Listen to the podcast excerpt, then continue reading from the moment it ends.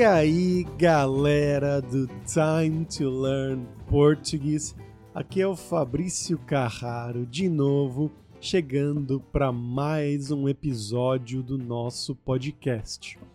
Hoje a gente vai falar sobre uma coisa que não é do Brasil, mas é relacionada com a língua portuguesa, que é a Guerra Civil em Angola que aconteceu de 1975 até 2002.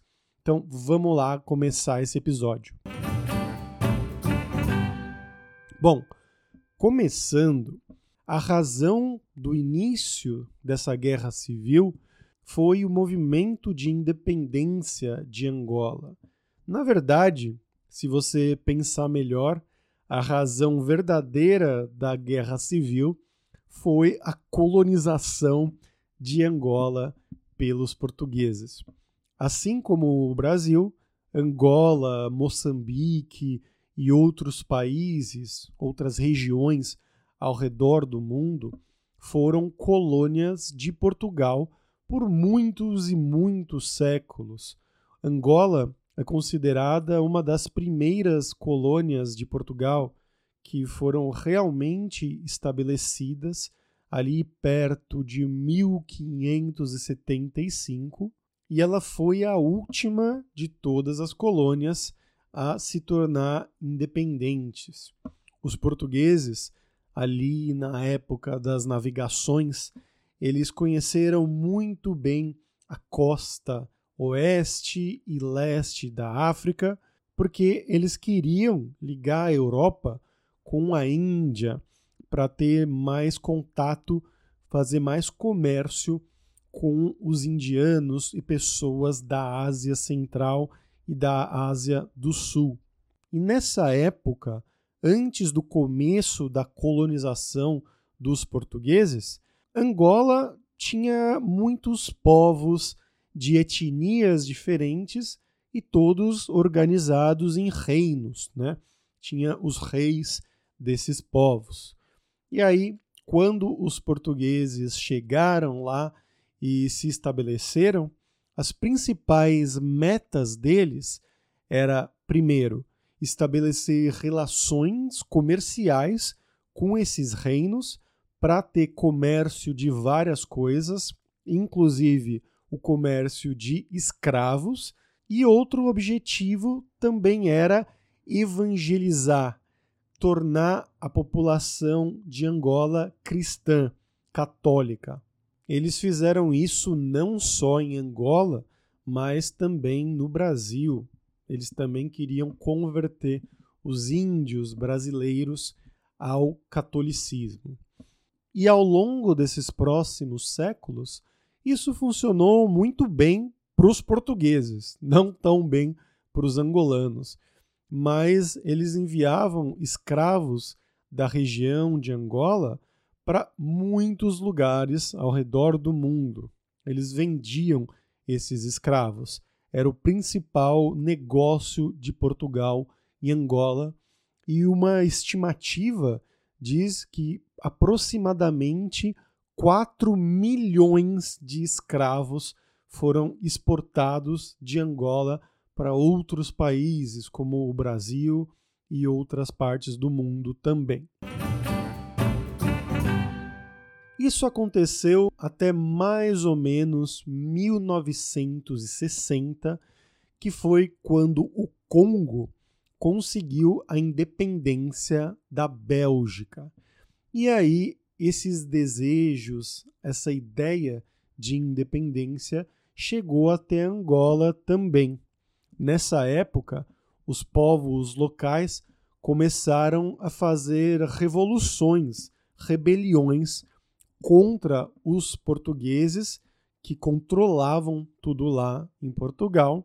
E o chefe desses portugueses em Angola se chamava Marcelo Caetano.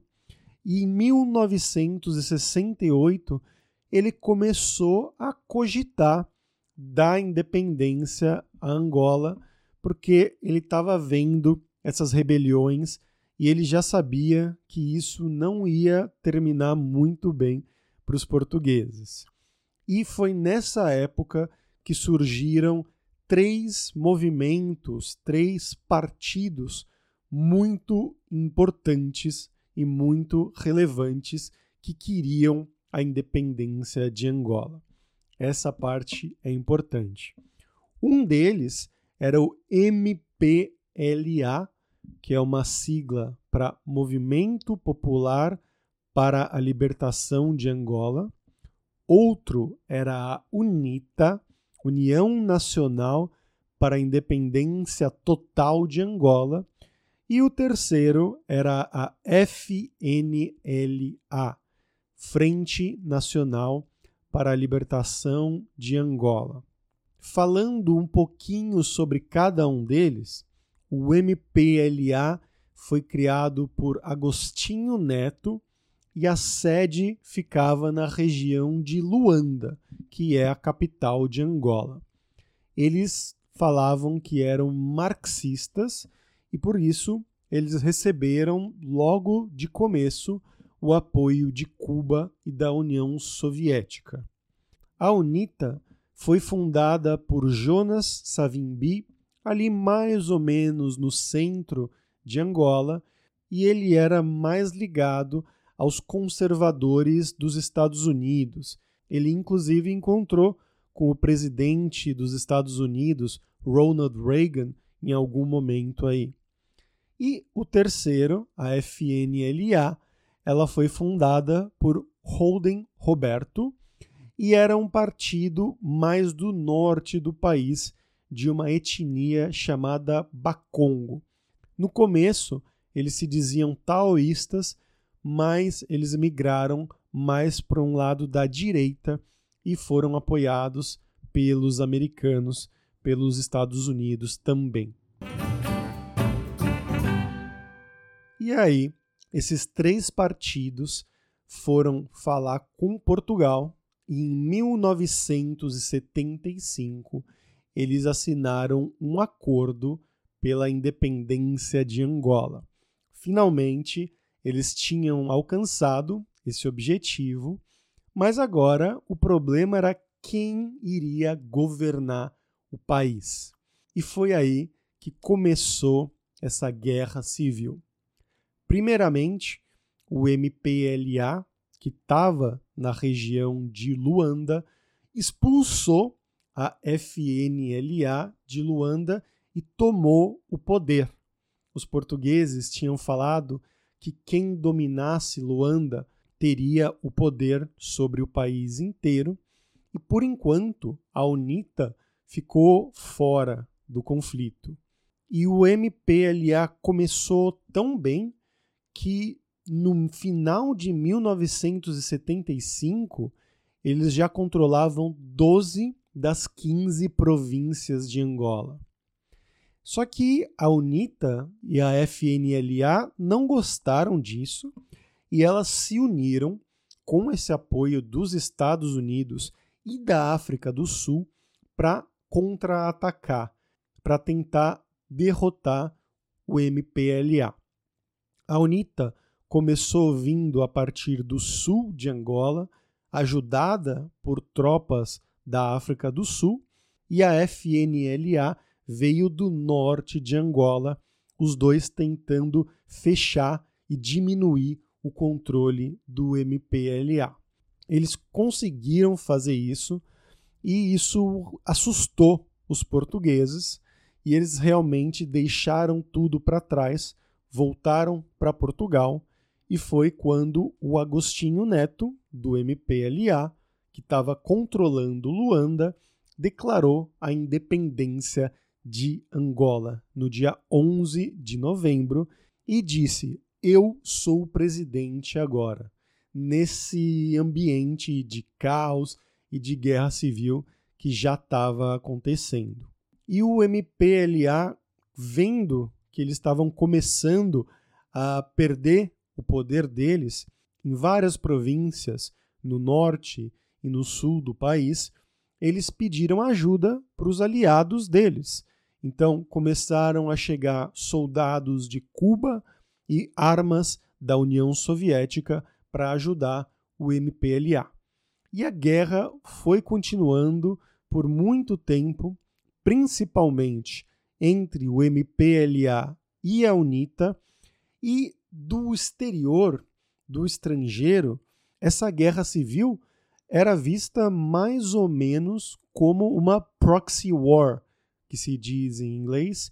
Em português, seria uma guerra por procuração entre os dois lados da Guerra Fria, a União Soviética e os Estados Unidos, os comunistas contra os capitalistas. Mas nenhum dos lados queria mesmo se envolver de uma maneira muito forte para não causar problemas maiores, e com isso o MPLA conseguiu manter o poder na região de Luanda e o poder de Angola, mesmo no meio dessa guerra civil, e Angola assim se tornou um país comunista aliado da União Soviética e de Cuba com um partido único. O primeiro presidente foi o Agostinho Neto, de 1975 até 1979, e aí ele morreu e no lugar dele entrou o José Eduardo dos Santos para ser o presidente também.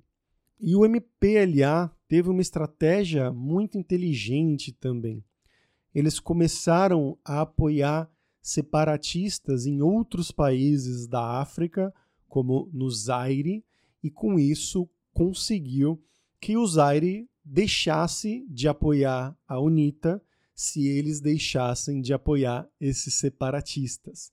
A mesma coisa aconteceu com a SWAPO, que era um movimento de independência da Namíbia, que eles começaram a apoiar e com isso, eles conseguiram conversar com a África do Sul para eles pararem de apoiar a UNITA e assim eles parariam de apoiar a SWAPO.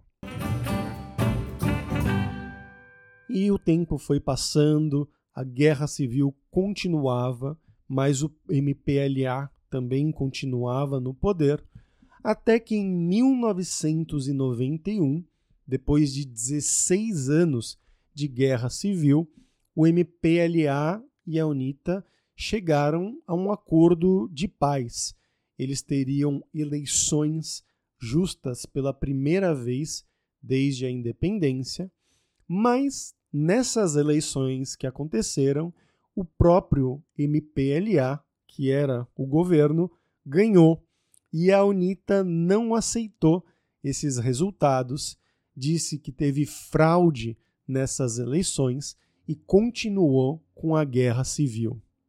Em 1994, eles tentaram de novo mais um acordo de paz para colocar pessoas da UNITA no governo, mas essa guerra civil continuou até 2002, que foi quando o Jonas Savimbi, que era o líder da UNITA, foi assassinado, ele foi morto. E sem esse grande líder que estava lá desde a década de 70, as pessoas da UNITA perceberam que não fazia sentido continuar com a guerra civil e eles abandonaram essa luta armada, essas rebeliões e decidiram se tornar um partido político de oposição no país. E foi aí que terminou a Guerra Civil de Angola, em 2002, 21 anos atrás. E isso é realmente muito triste, porque esses 30 anos de guerra civil tiveram consequências terríveis, desastrosas para Angola.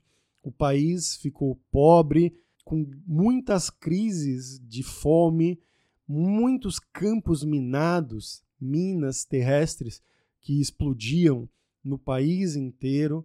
E hoje em dia, o governo ainda é controlado pelo MPLA, mas é uma liderança um pouco diferente. Não é uma ditadura, eles têm eleições. E os principais partidos são o MPLA, que hoje em dia tem o presidente João Lourenço, o presidente do país, e o principal partido de oposição é a UNITA. E é um país que tem muitos recursos: petróleo, diamantes, peixes, madeira. É um país da África com muitas perspectivas para o futuro e que eles falam português, assim como o Brasil, assim como Moçambique, Timor-Leste, etc. Então nós somos primos, pelo menos de maneira linguística, e também com o influxo de escravos no Brasil, tem muitas pessoas no Brasil que são descendentes desses povos escravizados que vieram da região de Angola. E eu espero visitar esse país muito lindo num futuro próximo. Mas por hoje é isso, pessoal. Espero que vocês tenham gostado desse episódio e que possam conhecer o país Angola e também essa história do que aconteceu até aqui. E se vocês quiserem apoiar o Time to Learn Português, você pode me apoiar no Patreon, em patreon.com barra Time to Learn Português e lá na categoria Amigo você vai ter acesso a todas as transcrições completas em português de todos os episódios aqui do podcast e também do YouTube. E para o podcast, você também vai ter as palavras mais importantes daquele episódio destacadas, traduzidas para o inglês e também exercícios para você praticar o seu português. Então vai lá em patreon.com barra time to learn português e a gente se vê aqui na sexta-feira que vem. Um grande abraço, pessoal. Tchau, tchau.